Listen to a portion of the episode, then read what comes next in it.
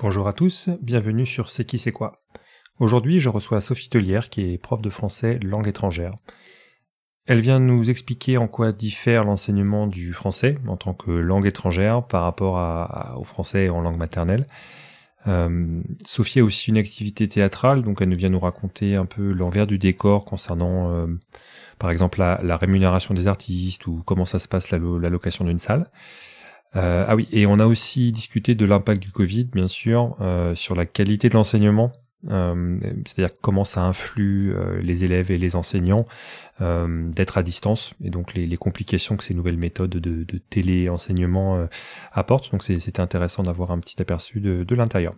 Donc voilà, sans plus tarder, je vous laisse découvrir cet épisode en, en espérant que bah, ça vous apportera quelques petites informations utiles et intéressantes.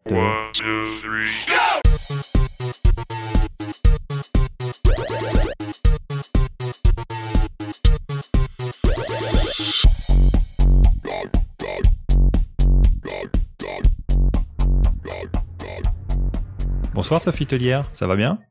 Bonsoir, euh, oui ça va très bien, merci. Alors, euh, tu es prof de FLE, de français langue étrangère, et tu viens nous parler de ça ce soir. Euh, donc voilà, je t'invite à nous présenter rapidement ce que c'est que, que cette, cette matière que tu enseignes. D'accord. Bah alors, euh, donc le français langue étrangère, bon bah comme son nom l'indique, hein, c'est euh, le français enseigné aux étrangers, qu'ils soient euh, en France ou à l'étranger. Donc en fait, c'est comme bah, les profs d'anglais ou d'espagnol qu'on a eu tous au collège ou au lycée, mais en français. Voilà. D'accord, donc en fait, les professeurs d'espagnol en France, c'est des professeurs d'espagnol langue étrangère finalement. Exactement, c'est ça. Euh, ça revient ça. Et du coup, est-ce qu'il y a des donc nous on, a tous appris le français à l'école, euh, donc on voit bien la, la, la, méthode, on a tous des des, des, souvenirs de, de, comment ça se passait. Euh, est-ce que tu saurais expliquer la, la différence dans l'enseignement quand tu le fais en FLE ou en juste en, en français langue maternelle entre guillemets? Oui, bien sûr. Alors c'est une acquisition qui est extrêmement différente étant donné que le français que nous euh, nous apprenons à l'école française en tant que français, euh, c'est notre langue maternelle. Donc ça veut dire qu'on apprend principalement à l'écrire. On, arrive à l'école en la parlant, on apprend euh, à l'écrire. En fait, on apprend ses règles de construction, on apprend à mieux la maîtriser, mais c'est une langue euh, qu'on apprend de façon instinctive pour les locuteurs qui ne sont pas natifs, donc les locuteurs étrangers, ben c'est comme nous quand on apprend l'anglais, c'est-à-dire qu'on va euh, passer en premier lieu par la grammaire pour acquérir euh, la langue. D'accord. En fait, donc la différence c'est que quand c'est une langue maternelle, tu la parles euh, instinctivement entre guillemets parce que tu l'as appris couramment avec tes parents, ta famille, etc. Donc ça, ça s'est fait un peu ad hoc. Alors que tu as raison, et quand tu l'apprends euh, directement une nouvelle langue à l'école, tout de suite, on, commence tout de suite par euh, la, syntaxe, dans quel ordre mettre les choses, etc. C'est vrai que j'avais jamais, euh, j'avais jamais pensé ça en fait. oui, c'est ça. Et puis on apprend tout de suite, bah voilà.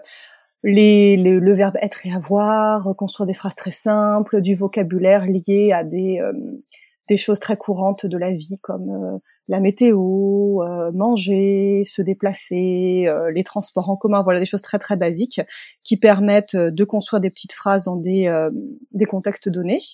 Et puis, bah, petit à petit, on va apprendre des choses beaucoup plus complexes, apprendre à exprimer ses opinions, sa pensée, ses sentiments, voilà. Donc, on va construire comme ça une connaissance au fil des, heures de cours, exactement comme nous on fait en anglais, en espagnol, en allemand.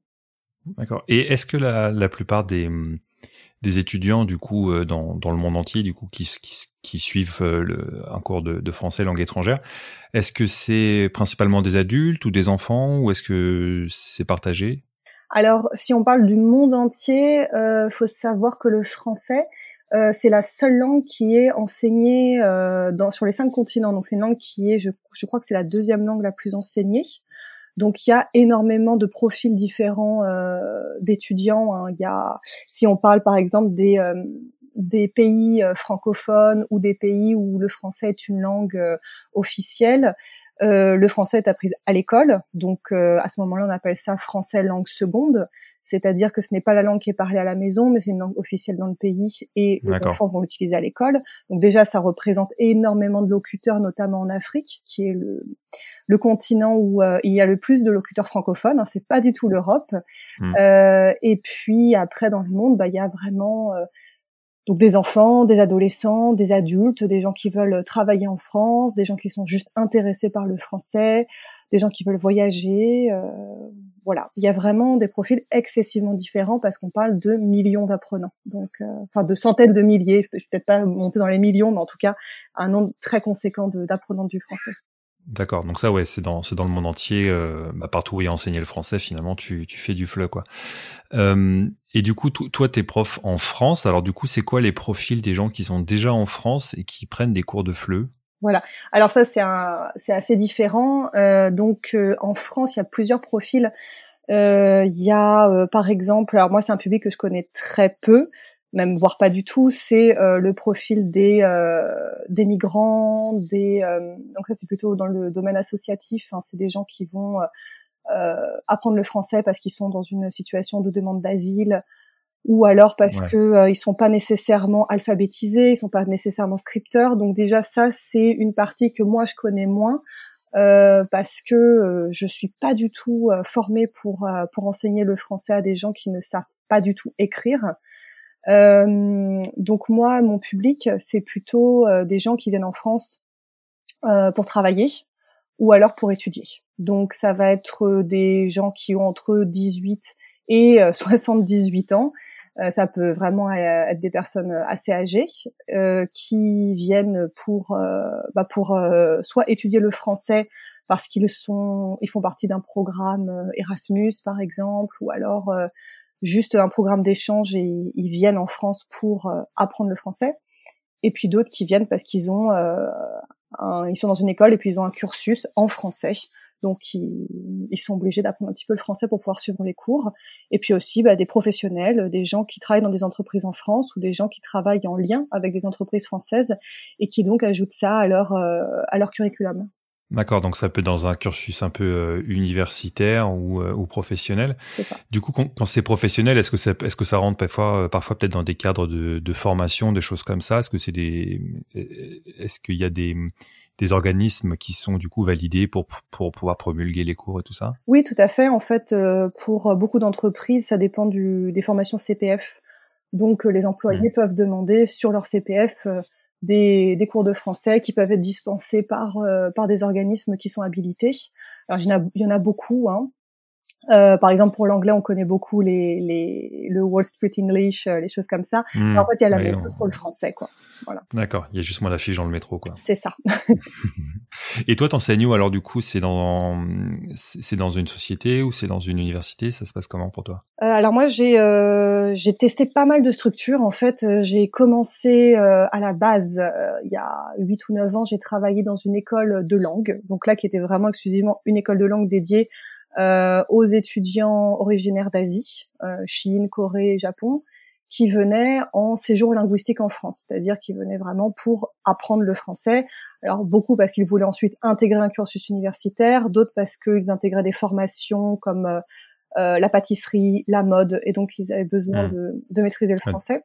Ouais, qui voilà, ouais, donc là c'était vraiment très important pour eux. Euh, donc j'ai travaillé trois ans là. J'ai travaillé aussi à l'Alliance française, donc euh, qui est plus connue, euh, qui se trouve partout dans le monde. Et euh, de la même façon, c'est une école de langue. Donc là, les gens viennent en France à l'Alliance française pour apprendre le français. C'est vraiment dans un but totalement linguistique, pour être dans un bain linguistique. Et maintenant, actuellement, je travaille majoritairement dans des écoles de commerce. Donc, ce sont des écoles avec un public très international, euh, des étudiants qui viennent euh, en France parce que ça fait partie de leur cursus, ils doivent visiter plusieurs campus par exemple, euh, ou alors ils viennent carrément faire une licence ou un master en France dans cette école. Beaucoup suivent un cursus en anglais, mais ont des cours de français à côté.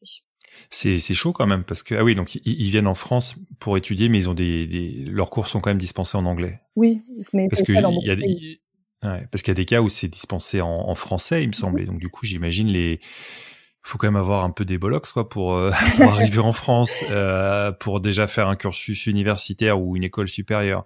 Donc déjà c'est pas simple. Dans une langue que tu maîtrises pas donc de prendre en parallèle les cours de, de français c'est c'est chaud quoi. C'est enfin ça m'a l'air euh, ben encore là, on a des profils très différents en fait, parce qu'il y a autant, il y a des étudiants qui ont suivi un parcours euh, d'enseignants du français à l'étranger, c'est-à-dire qu'il y en a qui ont été en, en lycée international, en lycée français. Mmh.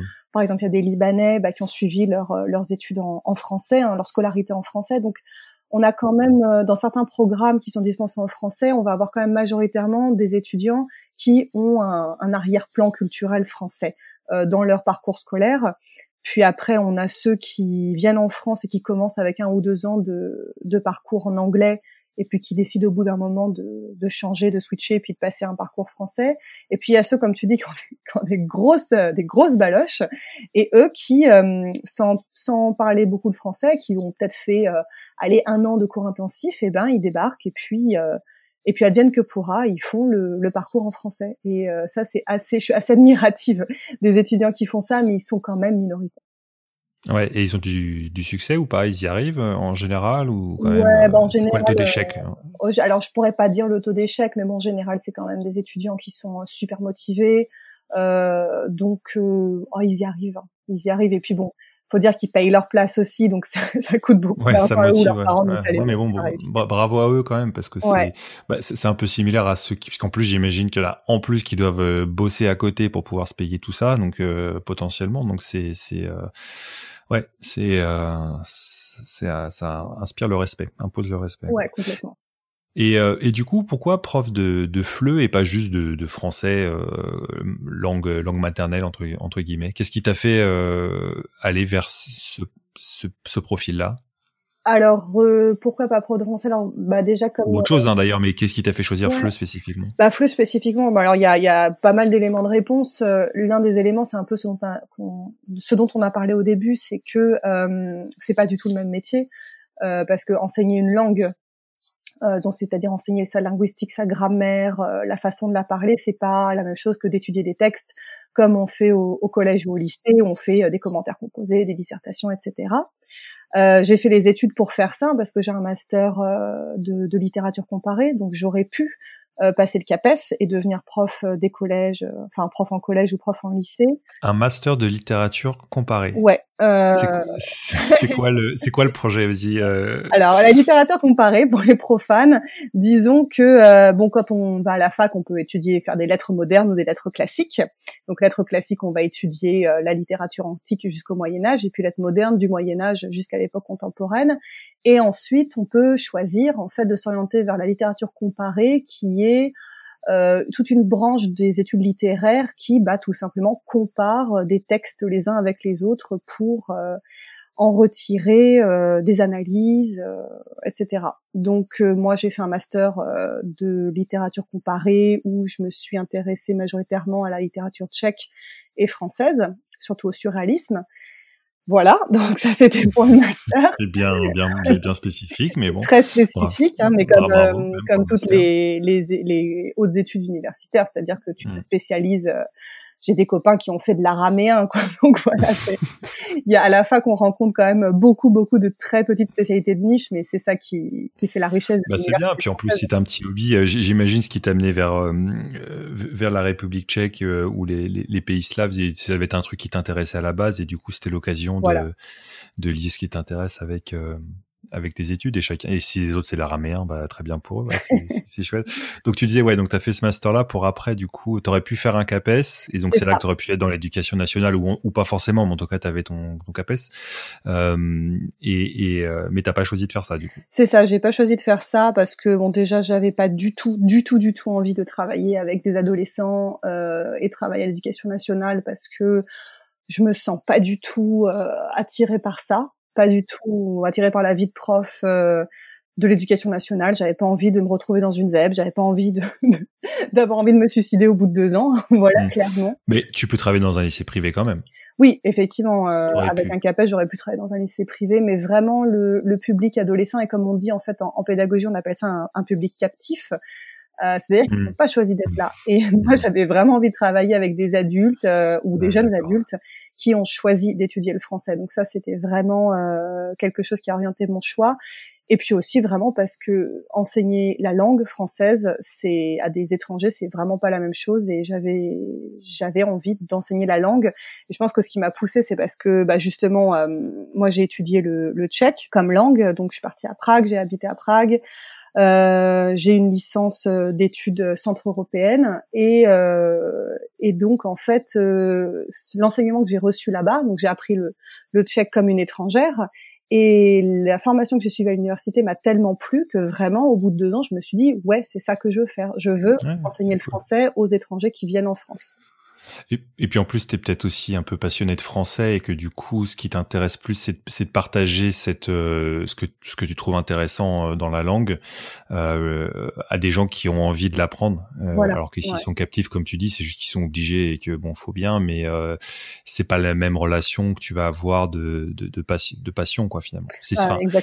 Et attention, il y a, y a, des profs de l'éducation nationale qui sont passionnés et ça se sent, etc. Mais je pense que c'est un talent qui est assez rare et, et, et toi le tien, bah c'était euh, c'était de faire ça à des adultes, quoi. Donc ça ça, ça, ça se comprend, quoi. Ouais, exactement. Et du coup, avant, avant même ton master et tout ça, du coup, j'imagine, tu as fait toute, toute la filière L euh, classique. Euh, Alors, pas du tout. Qu'on imagine. Ah, d'accord. Bah voilà, super. Alors, parle-nous-en. Eh ben, moi, j'ai fait un bac S, en fait. Donc, voilà, je me destinais à la base pas vraiment aux études littéraires parce qu'à la base je voulais être euh, biologiste et euh, géologue. Enfin voilà, je m'intéressais beaucoup euh, aux sciences de la Terre.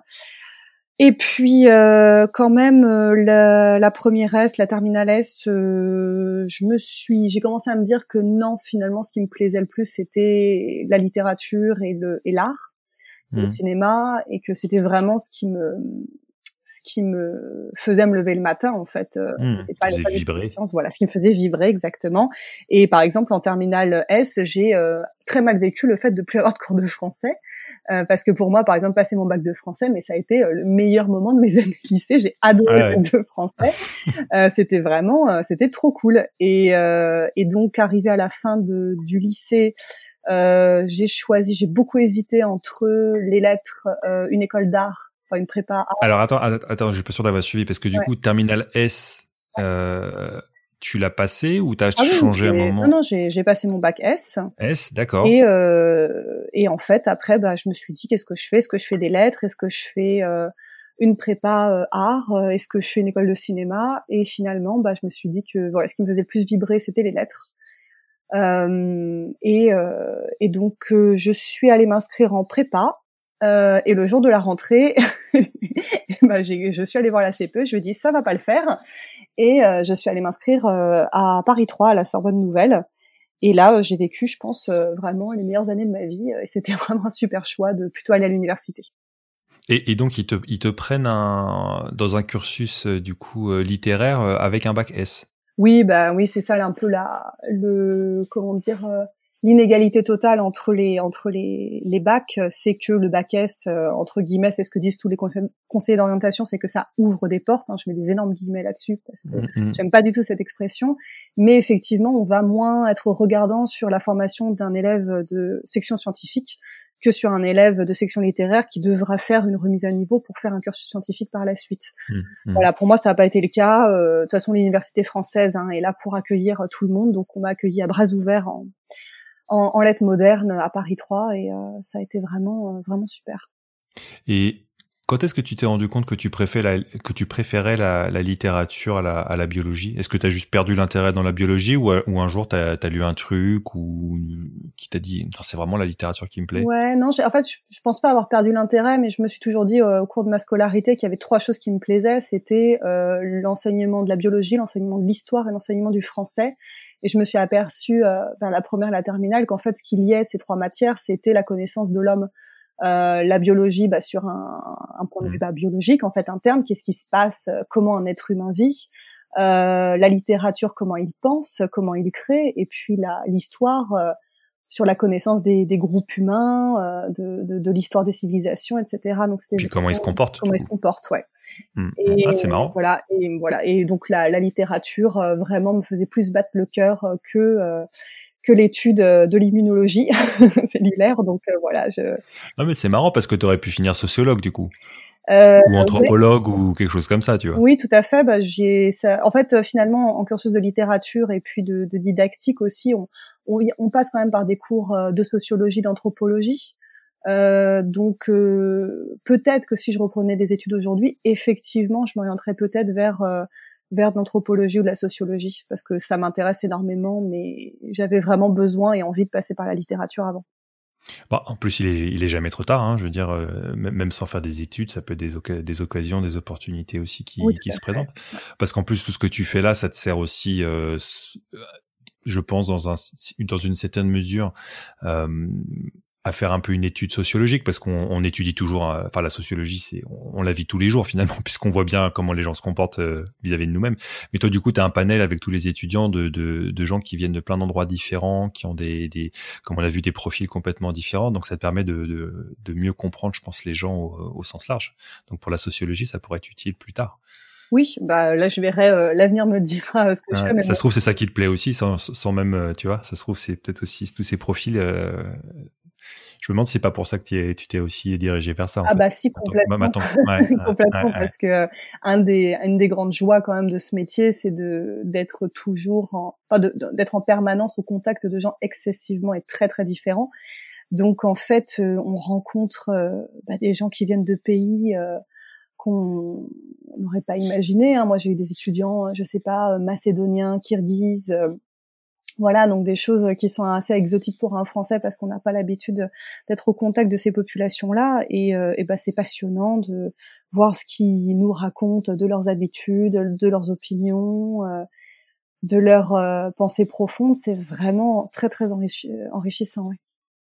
Et du coup, est-ce que c'est hum, dans notre période de, pandémie, là on est le on est le 24 janvier 2021, euh, est-ce que ça, ça se perd pas un petit peu maintenant du coup, parce que j'imagine que tu fais beaucoup de cours euh, à distance. Ah oui, et, et, ouais. et, du coup, est-ce que tu sens que tu as perdu un petit peu comme ça de lien euh, entre les avec les étudiants et même les étudiants entre eux et tout et bah, la, la, dynamique est, est, très différente et effectivement c'est oui, il y a, y a, une perte, il y a une perte de contact, ça c'est clair et net. Euh, mais alors moi, j'ai quand même la chance d'avoir commencé euh, l'année euh, en présence, donc ça fait que j'ai quand même rencontré physiquement une grosse partie de mes étudiants en septembre, octobre, ah puis on a été confinés en novembre.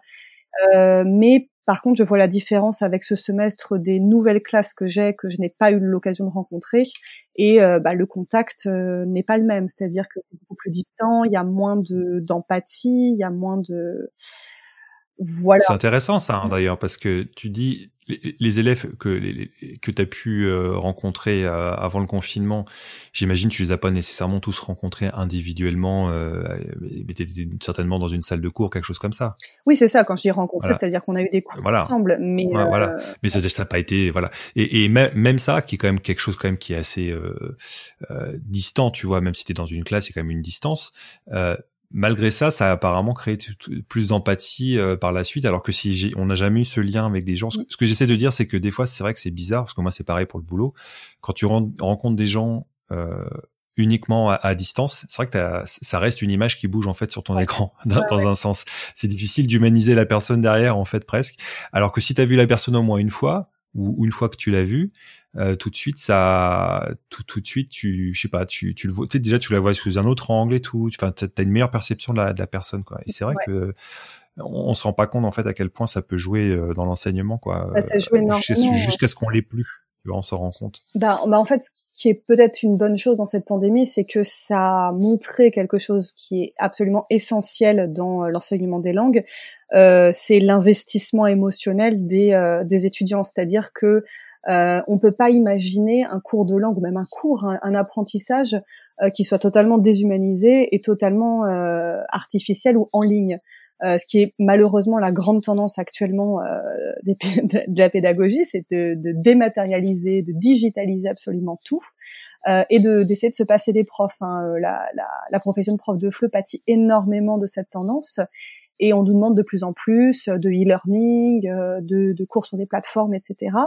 Et là, quand même, euh, la pandémie vient nous rappeler que bah, ne pas avoir ce contact humain, parce que c'est avant tout ça l'enseignement, c'est un contact humain, euh, et ben ça pénalise énormément les étudiants mmh. parce qu'ils s'investissent moins, ils sont moins motivés et que bah tout simplement quand on apprécie et on a tous cette expérience là quand on apprécie un prof quand on apprécie sa pédagogie quand on apprécie aussi sa personne et ben on apprécie la matière on a envie de s'investir on a envie d'apprendre après euh, tout ce qui est e-learning etc je pense que ça peut être euh, faut quand même l'utiliser mais après faut le faire euh, avec un peu peut-être de parcimonie c'est pas tout ou rien en fait on peut imaginer par exemple tu vois tu sais dans les dans les écoles de, de médecine euh, ils ont pas de place parce qu'ils ont euh, alors ils, ont enlevé là l'espèce de numerus clausus qu'ils avaient mais euh, il y a quand même pas assez de place dans, dans, les universités et les facs.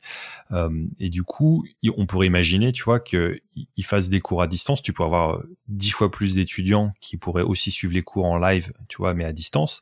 Et tu peux imaginer une rotation dans l'amphithéâtre par exemple tu peux dire, euh, tu vois, une, une, fois par semaine, tu vas dans l'amphithéâtre pour avoir un peu de, de lien et tout, mais euh, ça permettrait d'avoir plus d'étudiants, mais en même temps de garder le lien. Qu'est-ce que, mais, je sais pas, qu'est-ce mais même sans le numerus clausus, c'est déjà ce qui se passe, par exemple, dans des universités comme euh, Paris Sud, où il y a, y a médecine aussi, à hein, Orsay, euh, mmh. où ils ont fait ça, de, ça fait quand même, je pense, depuis 2015, euh, où en fait, il y a quatre amphis en même temps qui ont cours. Euh, le prof est dans un seul amphi et euh, son cours est retransmis dans les trois autres. Alors, effectivement, ils ne sont pas à distance. Mmh. Mais ouais, mais c'est un début de. Ouais. C'est un début, mais on voit quand même, euh, ben, malheureusement, malheureusement, en fait, les étudiants qui n'ont pas le professeur face à eux ont, sont désengagés du cours parce que bah, il y a mmh, du cours amphi, personne pour les surveiller. Puis bon, bah euh, avoir un écran qui te parle, c'est vraiment pas la même chose. Donc je pense que là, pendant la pandémie, ça a été effectivement extrêmement utile, et c'est sûr que euh, on va changer, ça va changer nos, nos, notre manière d'enseigner, notre manière de concevoir l'enseignement à distance. Ça, c'est clair et net. Mais euh, il ne peut pas être exclusif. Quoi. Là, c'est c'est ça, c'est ça. Mais moi, je te demandais qu'est-ce que tu pensais d'une espèce de rotation comme ça de des, des dans, les salles ou bah, quoi? Est-ce que ça, est-ce que ça tout, pour, Pourquoi pas? Mais pour un cours euh, de, de t'aider à l'université, donc de travaux dirigés ou alors des cours de langue, ça me paraît pas possible parce que même là, avec euh, ce qu'on a eu, euh, l'enseignement hybride, c'est-à-dire que tu as par exemple une partie de la classe qui est là, puis l'autre partie qui est à distance, c'est absolument impossible. C'est un casse pour tous les profs de langue et je pense que il suffit maintenant de leur dire hybride pour qu'ils aient envie d'hurler, de se cacher sous la table. C'est un stress pas possible pour les profs. Quoi. C'est quoi le problème T'as des exemples de, de, de, de, problèmes que ça que ça soulève l'enseignement hybride euh, dans un cours de langue spécifiquement? Alors majoritairement les problèmes techniques, hein, ça c'est sûr, les problèmes de mmh. connexion, les problèmes de son. Euh, et le problème bah, d'investissement des étudiants qui sont qui ne sont pas là parce que euh, il va falloir euh, ils peuvent pas lever la main et intervenir euh, et intervenir comme ça parce qu'ils vont parler par-dessus quelqu'un dans la salle qui parle déjà mais qu'ils n'entendent pas mmh. ils vont et puis ils vont pas pouvoir interagir entre eux c'est très très difficile de faire interagir quelqu'un qui est à l'étranger enfin qui est à l'étranger donc qui est à distance et quelqu'un qui est dans la salle de classe. Ça veut dire qu'il faut un écran euh, pour les mettre en groupe pour travailler ensemble. Enfin, ça devient. Ouais, c'est la galère. c'est clair. C'est une galère pas possible. Ouais, on voit bien déjà qu'on fait des, des, appels Zoom à, à, mettons euh, cinq ou six personnes et que tout le monde euh, doit parler, etc. Déjà là, c'est compliqué. Euh, ça peut se faire, hein, puis on le fait pendant la pandémie, il n'y a pas de problème. Mais on voit bien que c'est moins optimum que, que, que si tout le monde était à côté ou, ou quoi. Donc il y, y, a des moments pour faire ça et d'autres où c'est pas nécessaire. J'imagine même pas si tu mélanges ouais 50-50, c'est c'est là avec la latence de chacun et tout. ah ouais, non, c'est hein. Et, et, quand tu as un enjeu où c'est un cours où il faut quand même euh, dérouler euh, tout un bah, tout un plan de cours, euh, c'est vrai que ou interroger les gens, faire des interactions, ouais, j'imagine même pas le. Bah là, on avance. Je pense que tous les tous les profs ont la même, euh, disons la, la même expérience de, des de, de Zoom en fait, parce qu'on donne tous majoritairement nos cours par Zoom ou par d'autres d'autres supports, mais euh, c'est qu'on va beaucoup plus lentement que ce qu'on ferait en classe en fait. Euh, ça retarde énormément le déroulement du cours, toutes les interactions. Euh, ça, c'est, on, va peut-être 0,5 fois moins vite que ce qu'on ferait en, en, classe en, en, présence quoi. Bon, ben ça se passe quand même, ça va, ça va, ça va avancer, ça reste. Enfin, T'arrives quand même à dispenser les cours. Oui, alors là, par contre, moi, j'ai vraiment pas à me plaindre, hein, parce que euh, on, on, peut quand même travailler. On a la chance euh, par rapport à d'autres professions, ou même par rapport aux profs d'éducation nationale, pour qui c'est beaucoup plus compliqué, hein, parce qu'ils n'ont pas nécessairement euh, des écoles qui leur payent des plateformes performantes, des étudiants qui ont forcément un accès à Internet, etc. Nous, on a quand même une population qui est bien connectée On a des écoles qui nous payent, euh, voilà, des comptes Zoom, etc., avec un support technique. Donc on enseigne quand même de, de... enfin moi j'enseigne dans de bonnes conditions.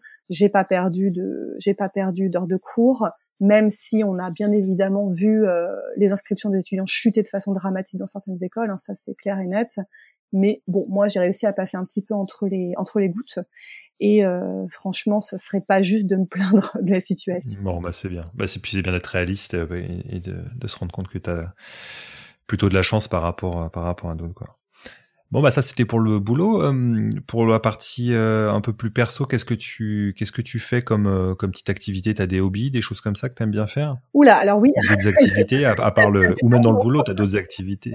Ouais. bah écoute, je fais énormément de choses hein, parce que en fait, bah, je suis une, une, une hyperactive totale.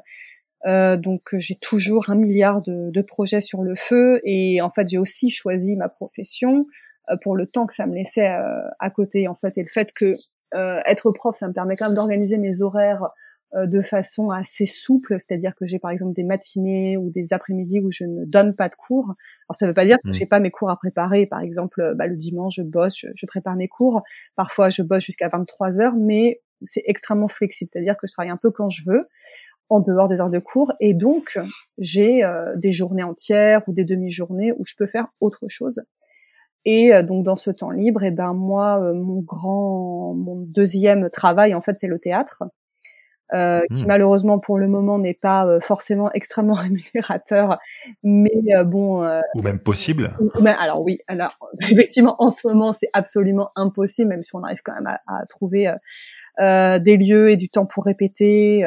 voilà, hein, les, les choses continuent quand même, mais oui, ça fait un an que bah, on est tous en stand-by, euh, on repousse les dates de, de représentation euh, à, à de libre quoi. Enfin, c'est vraiment, on sait pas du tout mmh, mmh. quand on jouera. Hein, c'est euh, alors pourquoi le théâtre? Parce que bon, on, peut voir l'aspect littérature qui te plaît, ça on a bien, on a bien saisi, mais il y a quand même bah, le côté de, de, de, jouer sur scène, ça, c'est quand même un gros, un gros, un gros sujet. Donc, euh, c'était venu d'où cette, cette envie de, t'exposer un peu comme ça? Euh, Alors moi, depuis toujours, parce qu'en fait, j'ai fait du théâtre toute mon enfance et mon adolescence. Ah, scolaire, j'ai commencé en, en année de CE1. Et euh, j'ai toujours, toujours, toujours été dans un, dans une troupe, dans un cours, dans une MJC, euh, voilà, étant, euh, étant plus jeune. Et puis j'ai fait. Et attends, attends, parce que tu as commencé pourquoi en, en CE1 C'est toi qui voulais? C'est tes parents peut-être qui t'ont suggéré? Comment, comment, comment t'es venu là? En fait, c'était une, une initiation proposée, il me semble, soit par la commune, soit par l'école. Euh, et on avait le choix entre initiation théâtre, initiation art plastique. Moi, je voulais faire art plastique et puis mes parents m'ont dit oh, écoute, euh, dessiner, peindre, tu peux le faire à la maison. Euh, le théâtre, c'est peut-être un peu mieux parce que c'est quelque chose que tu peux pas faire seul.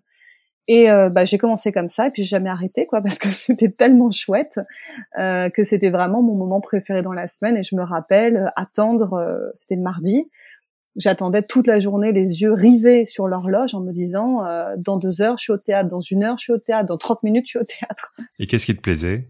Euh, bah c'était c'était comme jouer quoi. C'était vraiment. Euh, moi, je suis fille unique, donc en fait, j'avais pas de frères et de sœurs pour jouer. Donc, mmh. je pense que c'était aussi des moments bah, où je pouvais euh, où je pouvais jouer tout simplement avec d'autres, euh, interpréter des rôles. Et puis, bah, j'aimais énormément être dans la lumière. J'aimais énormément qu'on me regarde à l'époque. Hein. Euh, donc, les spectacles de fin d'année, euh, pour moi, mon but c'était d'avoir des monologues, toute seule sur scène. Euh, voilà. D'accord. Ah ouais, donc tu avais, euh, avais envie de, de, de briller, mais c'était, j'ai pas l'impression que c'était par, euh, par narcissisme ou quoi. C'était, ça t'éclatait quoi. Ah ouais, non, c'était vraiment l'éclat total. Hein. Et t'aimais bien te, te, déguiser ou est-ce que les costumes pour toi c'est important aussi? Alors quand j'étais petite, ouais, c'était, c'était vraiment l'un de mes, mes jeux préférés. C'était les costumes, inventer des personnages, inventer des situations. J'écrivais des petites scénettes qu'on jouait après pendant le cours et puis apprendre les textes quoi apprendre les textes par cœur euh, avoir beaucoup de textes à apprendre euh, ça c'est ça m'éclatait aussi énormément ah ouais. ouais. alors c'est ce que tout le monde redoute toi c'était le jeu de d'apprendre et de et de restituer ou c'était juste de dire ah c'est difficile du coup j'aime bien le faire c'était quoi le ah, il y avait qui t'éclatait hein. il y avait le défi de d'apprendre beaucoup de textes euh, le plaisir que ça procurait parce que du coup j'étais très longtemps sur scène et puis euh, ouais, enfin c'était c'était c'était vraiment ça quoi, c'était euh, d'apprendre. Tu te rappelles d'un texte ou d'une poésie de, de l'époque? Oh là là. Euh, un petit truc? Ouais, je me rappelle du début de la toute première euh, pièce entière qu'on a jouée, donc je devais être en CE2 et j'étais le rôle principal et ça commençait. Je rentrais sur scène en disant quelque chose comme euh, ah non, c'était coucou mon amour. Puis il y avait une suite de, de, de petits noms et le personnage se, se rendait compte que ah mais il n'a pas coupé le bois, il n'a pas qu'est-ce que c'était? Il n'a pas coupé le bois, il n'a pas Enfin bon, voilà. Désolée, en fait, finalement, je m'en souviens pas tant que ça. Mais bon, je me souviens de cette, cette entrée où j'étais la première à entrer sur scène et puis je me rendais compte que l'homme avec qui je vivais n'avait rien foutu. et ça me, ça mettait le ah. personnage en boule, voilà. D'accord, donc ça c'est quand t'étais petite et après tu disais euh, quand plus grande donc dans, dans, des MJC, des choses comme ça, tu, tu faisais quoi à ce moment-là? Ouais, c'est ça. Bah après c'était collège, lycée, euh, chaque année, ben cours de MJC, hein, comme beaucoup, enfin énormément de de jeunes font en France. Et ce qui est vraiment super, c'est qu'on a euh, en France cette structure, enfin c'est vraiment ces structures d'accueil euh, des jeunes, des, des maisons de la jeunesse et de la culture. Hein, c'est vraiment formidable. Euh, bah où c'était voilà le cours de théâtre avec une prof fantastique qui s'appelait euh, Caroline Masset, voilà que je salue parce que c'était vraiment quelqu'un d'incroyable et euh, on montait un spectacle à chaque fin d'année qu'on jouait dans une très grande salle et c'était euh, bah, des moments de, de partage. Euh, on rigolait énormément. C'était surtout ça qui me plaisait, c'est que c'était des deux heures de fou rire intense. On faisait des impros, on faisait tout pour se surprendre, pour être plus imaginatif, pour faire rire les autres. Et c'était vraiment à, à, qui mieux mieux quoi. C'était vraiment vraiment super. D'accord. Et donc après, tu as continué et jusqu'à aujourd'hui, quoi. Donc ça fait quoi? Ça doit faire de pas loin de 20 ans? Ouais, c'est ça. Et puis récemment, j'ai fait une formation professionnelle euh, dans une école euh, à Paris qui s'appelle le Studio Alain de Bock.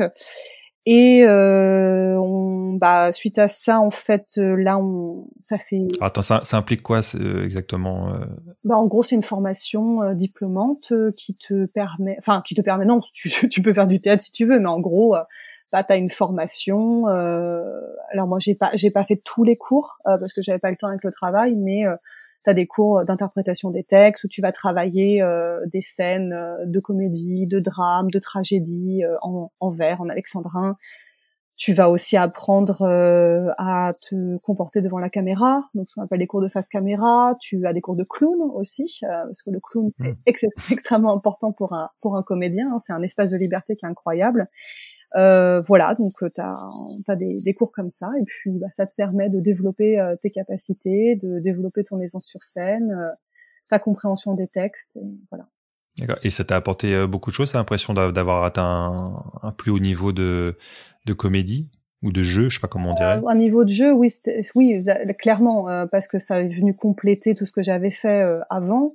Et euh, j'ai appris quand même énormément de choses euh, pour euh, placer sa voix, pour interpréter. Bah, ça m'a donné aussi la, la, la possibilité d'interpréter des rôles bah, qu'on n'a pas forcément la possibilité en dehors, dont on n'a pas forcément la possibilité en dehors d'une d'un cours de théâtre, hein, comme bah, des, des, grands rôles de, de tragédie. j'ai été Junie dans dans Bérénice, dans Bérénice n'importe quoi, dans Britannicus euh, et Gabler, voilà, enfin vraiment des, des, des, grands des grands rôles et euh, bah, c'est c'est absolument euh, exceptionnel de pouvoir faire ça. Quoi.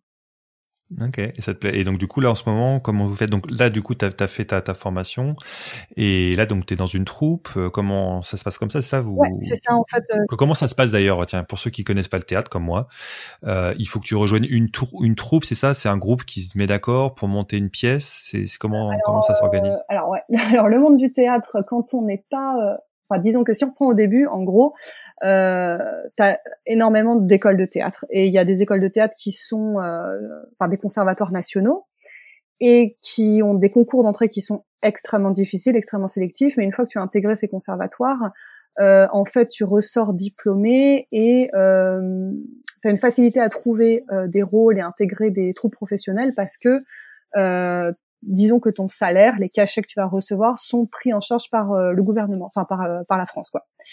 en fait, ça euh, incite beaucoup de troupes à, à t'engager parce que bah, tu leur coûtes rien.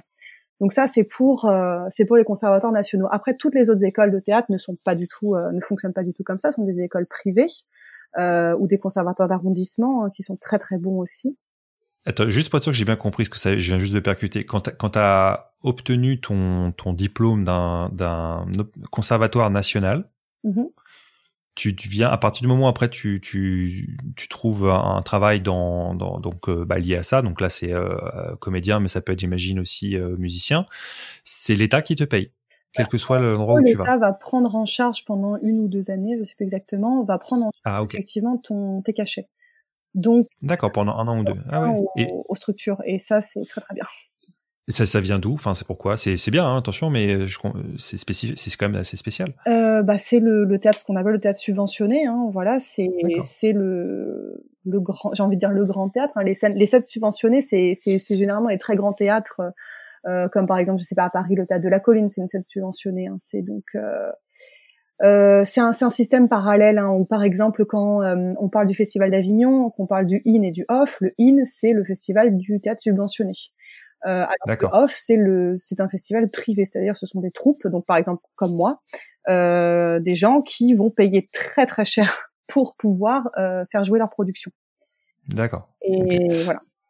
Donc ok, donc excuse-moi, je t'avais je t'avais coupé, t'expliquais donc qu'il y avait des les troupes donc euh, faisaient venir des des comédiens subventionnés euh, si possible parce que c'est c'est ça leur coûte moins cher bien Alors, sûr. Bon là on parle vraiment de, de très grandes troupes, hein, de, de grandes productions. Quand on voit des très grandes affiches euh, à Paris dans des très grands théâtres, voilà on parle plutôt de ce théâtre-là. Par contre vraiment le théâtre majoritaire en France c'est quand même le théâtre privé.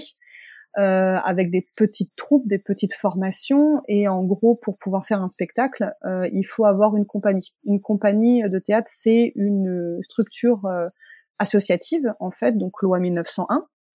Donc tout le monde peut créer une, une compagnie puisque c'est une association. Euh, il faut rédiger des statuts, il faut avoir un, un président, un trésorier, comme n'importe quelle association en fait, et demander un numéro, euh, une licence d'entrepreneur du spectacle et un numéro SIRET et une assurance. Bon voilà. Et à partir du moment où on a cette structure en fait de base, on peut euh, monter des spectacles et les faire jouer dans des théâtres privés ou dans des festivals, etc. Et être rémunéré du coup aussi. Alors, ah, alors là non, la rémunération ça c'est vraiment quelque chose qui est très spécifique dans le théâtre privé.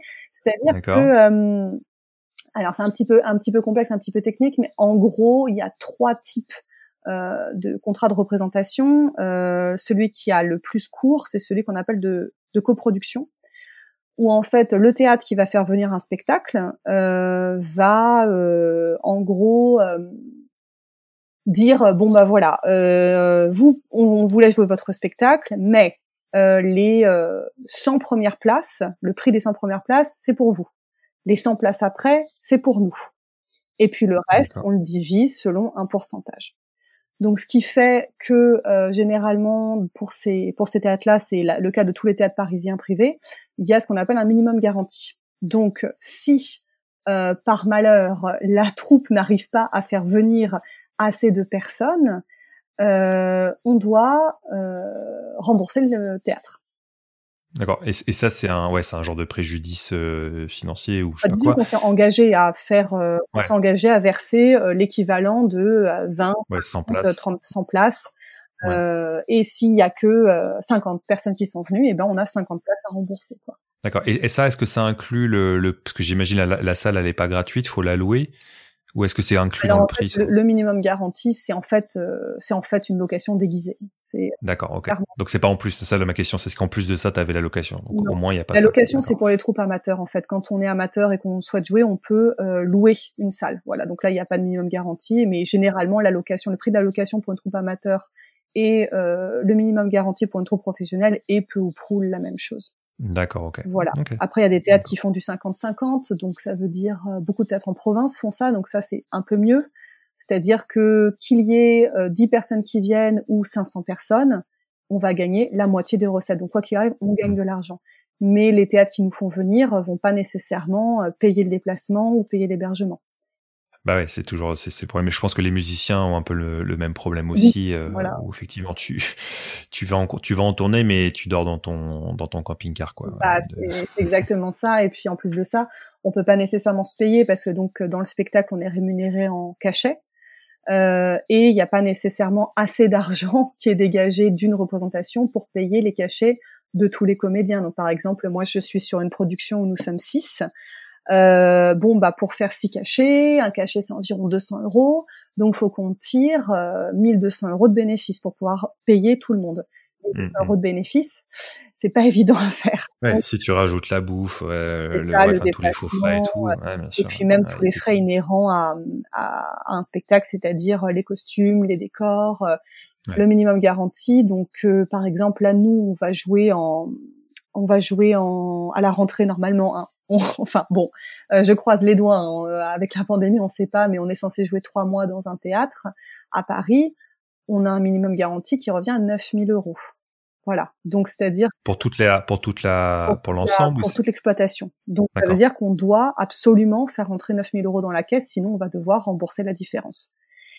Et là, c'est moins fun parce que là, tu peux même pas dire que tu l'as fait pour le pour le plaisir. Bah, exactement. Euh, mais au moins, là, en plus, ça te coûte de l'argent. Voilà, c'est la situation vraiment du, du théâtre en France.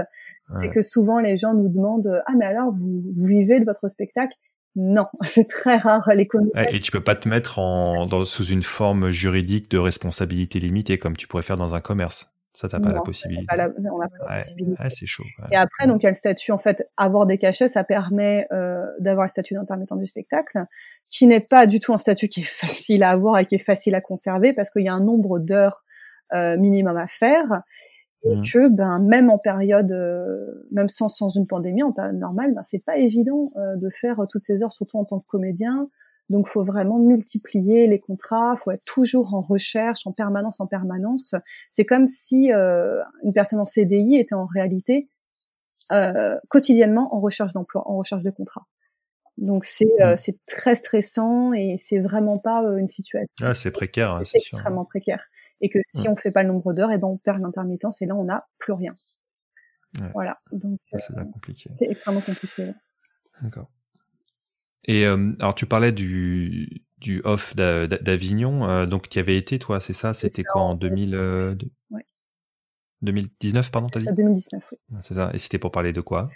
Alors ça c'était pour euh, un autre projet où je ne suis pas comédienne. Donc c'est euh, je travaille depuis plusieurs années avec une amie bon ma meilleure amie qui est comédienne et qui est humoriste. Et donc elle s'appelle Amaya euh, et elle a donc écrit un spectacle euh, sur lequel je travaille donc euh, depuis depuis cinq ans, six ans. On anime aussi une chaîne YouTube. Elle fait des vidéos. Souvent, je réalise, je joue dedans, j'aide à écrire. Et puis donc là, le spectacle, on l'avait amené à, on l'avait amené à Avignon en 2019, où le but donc de jouer à Avignon, c'est de d'ensuite diffuser le spectacle dans le dans le reste de la France. Et ça a plutôt bien marché. Mais il y a eu le Covid, donc voilà. Parce qu'en fait, c'est ça, le, but d'aller à Avignon, c'est en fait d'aller, euh, c'est pas tellement de le montrer à des gens euh, du grand public, c'est de le montrer à des professionnels. C'est ça, c'est ça. Le grand public, en fait, va permettre de rembourser l'investissement qu'on fait au départ, parce qu'Avignon, c'est vraiment euh, une perte financière qui est enfin c'est un, pari financier et c'est souvent une perte. En fait, les, les, compagnies qui vont à Avignon finissent très souvent endettées. Hein. C'est assez, euh, c'est pas rare de faire du bénéfice, mais bon, on fait pas, on vit pas avec Avignon. Hein. C'est toujours un risque parce que faire Avignon, c'est entre euh, pour une petite production entre 10 000 et 15 000 euros. Euh, entre la location du théâtre qui est euh, absolument incroyable. Enfin voilà, c'est des prix astronomiques pour louer une salle.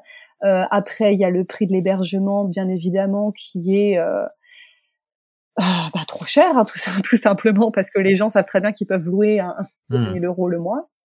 Oui, c'est comme quand tu vas au Hellfest, c'est pareil, euh, tu vois, le prix du camping ouais, ouais, explose. Donc là, euh, rien qu'avec la location, on est déjà à, à 10 000 balles. Et puis en plus de ça, il faut payer la com, il faut payer la diffusion, il faut payer les affiches, les flyers, et puis c'est un, un travail euh, insensé chaque jour. Et donc comment ça se passe? Donc tu fais des représentations donc au grand public, mais aussi à des professionnels. C'est ça vraiment l'objectif? Alors en fait, euh, bah, les représentations donc sont quotidiennes, avec généralement un jour de relâche dans la semaine, c'est-à-dire un jour de euh, un jour de repos qui est euh, prévu dans la loi. Normalement, les compagnies n'ont pas le droit de jouer tous les jours, contrairement à ce que font beaucoup de compagnies. et donc toutes les toutes les, les représentations sont, sont ouvertes. On vend des places et les professionnels qu'on a contactés avant, qu'on a démarchés pendant des mois avant, euh, vont peut-être nous faire la surprise, l'honneur de venir voir la pièce. Et quand c'est le cas, eh ben euh, peut-être qu'on aura la chance après d'être programmé chez eux.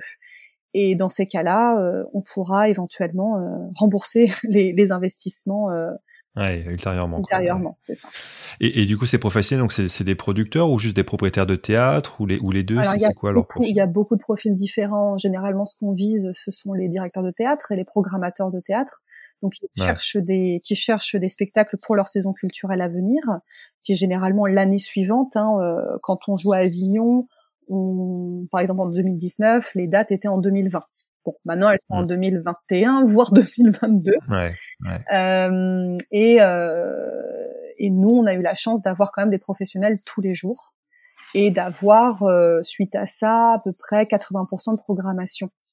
Donc on a eu. Euh, ça veut dire quoi 80% de programmation En gros, 80% des, des pros qui sont venus ont programmé le spectacle. D'accord. Ah ouais, c'est bien. Bah, c'est vachement bien hein, comme euh, comme euh, taux de rétention, on dirait. C'est ça, exactement. on était on était très contente. Euh, mais sur ces sur ces dates, finalement, on en a fait.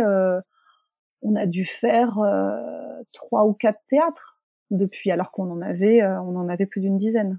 Ouais. Et bah ouais, la pandémie s'est mal tombée, c'est certain. Ça se passait bien du coup ces représentations, il y avait des bons retours? Ah, ça comment... se passait très bien. Euh, C'était très, là pour le coup, c'était rémunérateur, donc on était très contente parce que euh, donc euh, Amaya pouvait euh, se faire un cachet à chaque représentation, euh, on pouvait me rembourser mes déplacements parce que moi je l'accompagne après en tournée parce que je m'occupe. Donc moi avec elle je m'occupe de la diffusion du spectacle, c'est-à-dire que c'est moi qui vends le spectacle en fait euh, aux salles et euh, je fais aussi la régie quand euh, c'est nécessaire et c'est moi aussi qui m'occupe de l'installation lumière euh, quand on arrive dans ah t'es une rodie en fait. Exactement.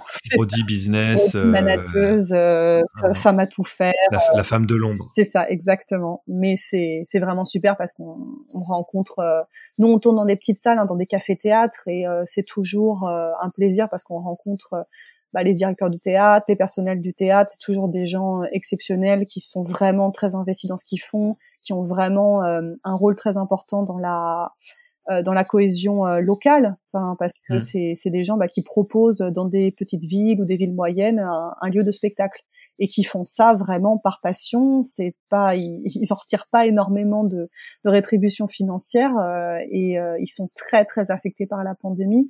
Donc si je pouvais dire un, truc euh, aux auditeurs, c'est que dès que euh, les euh, théâtres réouvriront, bah allez-y parce qu'il faut vraiment les sauver. Alors, tu disais que tu faisais un peu de réalisation. Est-ce que vous avez, vous avez pas eu l'occasion de, le filmer, le, spectacle, pour peut-être continuer à le diffuser pendant la pandémie? Alors, si on a une captation du spectacle, mais elle est destinée uniquement aux professionnels. Parce que peut-être éventuellement, quand on ne tournera plus le spectacle, euh, on, le, on, le, rendra euh, public sur ah oui mais parce que sinon ça risque de cannibaliser ah, bah les, les, salles ouais, parce que vu, vu, que tu disais que 2020 était tombé à l'eau en fait je me disais euh, je me disais ça voilà mais si c'est juste reporté simplement non voilà les dates, les dates sont reportées normalement alors on a pour enfin il y a des dates qu'on qu'on reporte qu'on a déjà reporté trois fois donc en espérant que la quatrième sera la bonne c'est où la prochaine prévue pour le moment? Euh, Je crois que la prochaine, c'est Bayonne. On est censé reprendre en mars à Bayonne, puis ensuite à Meximieux la semaine suivante. On aura aussi Versailles. Euh, Qu'est-ce qu'on a d'autre? On va avoir euh, Grenoble, mais alors là, ce sera après les, après l'été. Et Bourg-les-Valences euh, en, pour le 31, normalement le 31 décembre prochain, on le fêtera, donc à Bourg-les-Valences. Et mais du coup, est-ce que ça veut dire que tu pourrais, si tu donnes tes cours par Zoom, tu pourrais euh, euh accompagner euh, Amaya et, faire tes cours à bah, distance ou tu comptes faire exactement ça en fait. Ouais. Oui, généralement quand je pars avec elle, je m'arrange pour ne pas avoir cours ces jours-là. Généralement c'est les jeudis, vendredis, donc comme je, les dates sont calées, je préviens les écoles que je suis pas disponible sur ces dates-là. Hmm. Là, étant donné qu'on n'a pas de on n'a pas de visibilité, et eh ben je pense que je donnerai effectivement mes cours à distance euh, hmm. depuis euh, depuis Bayonne ou depuis. Tant qu'à faire, euh, autant lier l'utile à l'agréable. Hein. exactement. Hmm. Et donc ouais, et donc vous avez aussi une, une, chaîne sur euh, sur alors c'est sur euh, sur Facebook, c'est ça? Vous, vous, postez aussi sur YouTube, ouais, c'est ça? ça. Tu veux en parler de ces trucs-là? Parce que moi il y a, y a, un clip que j'aime j'aime beaucoup, on en parlera peut-être après, mais tu peux parler de ouais de, de, cette chaîne puis on donnera le nom, puis de toute façon je mettrai aussi toutes les références dans, dans les notes. D'accord, bah donc c'est une chaîne qui a été commencée, si je pense, si je me rappelle bien, en 2015. Euh, à la base, c'était pour avoir une présence sur Internet et sur les réseaux sociaux pour en fait euh, vraiment le but de la chaîne c'était d'amener les gens à voir le spectacle. C'était euh, parce que les gens ont besoin d'être rassurés euh, ils ont besoin de se dire bon si ça me fait rire en ligne c'est que ça va me faire rire quand j'irai la voir dans la salle. Et ça marche bien on a quand même pas mal de gens qui sont venus grâce aux vidéos en disant on vous a découvert sur euh, sur YouTube et on est venu voir le spectacle. Ah, c'est chouette ça. Ouais, ça c'est vraiment chouette quand ça arrive. T'as fait du, du marketing digital, c'est ça? C'est ça. je sais pas trop comment ça s'appelle, mais effectivement, je pense qu'on peut dire. Bah, c'est, bah, ils disent, c'est comme ça qu'ils disent, c'est du marketing digital, enfin pas pour les réseaux sociaux, etc. En fait, sur Internet. Non, en fait, ce qui m'énerve, c'est le digital là-dedans, parce que faut dire numérique, bien entendu. Oui, effectivement. Euh, mais mais j'essaie de, de, de voir si ça si ça mordait sur sur le terme digital. euh, D'accord. Et, donc ouais, vous faites les vidéos, donc c'est des sketchs, c'est ça, des petits trucs comme ça. C'est ça. Bah, on a commencé avec. Euh, en fait, on a essayé plusieurs formats, des formats de sketch, euh, des formats euh, plus face caméra, un peu comme comme font Norman, Cyprien, alors sans que ce soit exactement le même style, mais bon, pour donner une idée, hein, c'est hmm, le format. Voilà, deux formats où elle va parler d'une expérience personnelle face à la caméra. Et c'est même le format YouTube, j'ai envie de dire, parce que maintenant tout le monde qui fait, fait ça, quand tu streams, machin, tu te mets en face de la caméra et euh, dans un petit truc. Voilà, donc ça, c'est, mais c'est pas quelque chose qu'elle fait énormément. Euh, c'est vrai qu'on préfère plutôt les parodies, ça c'est vraiment quelque chose qu'on aime énormément. Euh, donc parodier euh, des émissions. Par exemple, en 2016 euh, ou 2017, on avait fait une parodie de Rendez-vous en Terre Inconnue qui avait très bien marché, qu'on avait intitulé Rendez-vous en banlieue inconnue et qu'on était allé tourner bah, dans, dans, la banlieue d'où on vient toutes les deux à Saint-Rémy-les-Chevreuses. Donc pour les, les, les gens de région parisienne, le fin fond du RERB. Euh, et euh, ça a très très bien marché. On a fait euh, plusieurs articles de journaux, ça a fait un bon un bon petit buzz. et puis on a fait pas mal d'autres pas mal d'autres parodies. Et récemment une autre qui a très bien marché, c'est une parodie de bande annonce pour un film sur la cité de la peur qui a aussi très bien marché. Ouais, très très sympa ce truc là on avait, ça, ça avait bien J'ai pas envie d'en parler parce que je voudrais pas trop spoiler le truc, mais c'est une vidéo qui est, qui est à voir parce que sur, bah, surtout sur la cité de la peur, bien sûr. Et on a tous, on a tous un ami euh, qui, qui, qui, sort sans arrêt les citations. Euh, Exactement. De, donc de ça ou d'autres choses. C'était clairement orienté vers euh, les trentenaires qui, qui, ont grandi avec la cité de la peur. Ça. Ou leurs enfants qui comprennent. du coup, maintenant le truc. bah ok, Sophie, écoute, ça fait presque une heure qu'on discute. Je pense qu'on a, on a pas mal fait le tour. à moins qu'il y ait des choses que tu voudrais euh, rajouter, euh, d'autres activités dont tu voudrais parler, euh, faire des coucous à des gens? Oh bah, bah, je fais coucou à, à Maya, bien sûr, ma, ma grande copine co co tout en fait, j'ai envie de dire c'est ma co tout. Euh, et puis euh, non, bah écoute, euh, vraiment le, le FLE, donc le français et puis le, le théâtre, ce sont quand même mes activités principales. Bien sûr, j'ai d'autres hobbies comme le tricot, le crochet, la cuisine. Il faudra revenir faire un, un, épisode spécial tricot. Ouais, exactement. Et, et, la différence avec le crochet. Ah, c'est pas la même chose. Ben voilà, justement, tu viendras nous, tu viendras nous expliquer ça, ça sera super. Euh, bon bah voilà, super. Euh, donc c'était Sophie Tellière, euh, prof de FLE. Euh, on postera tous les tous les liens vers toutes les pages et tout ce qu'on a tout ce qu'on a cité dans les dans les notes de l'émission. Bah bonne soirée Sophie, puis bonne fin de correction de copie, j'imagine. Oh oui, là j'ai pas fini. bah, merci. ça marche. Bon courage. Ciao. Bye.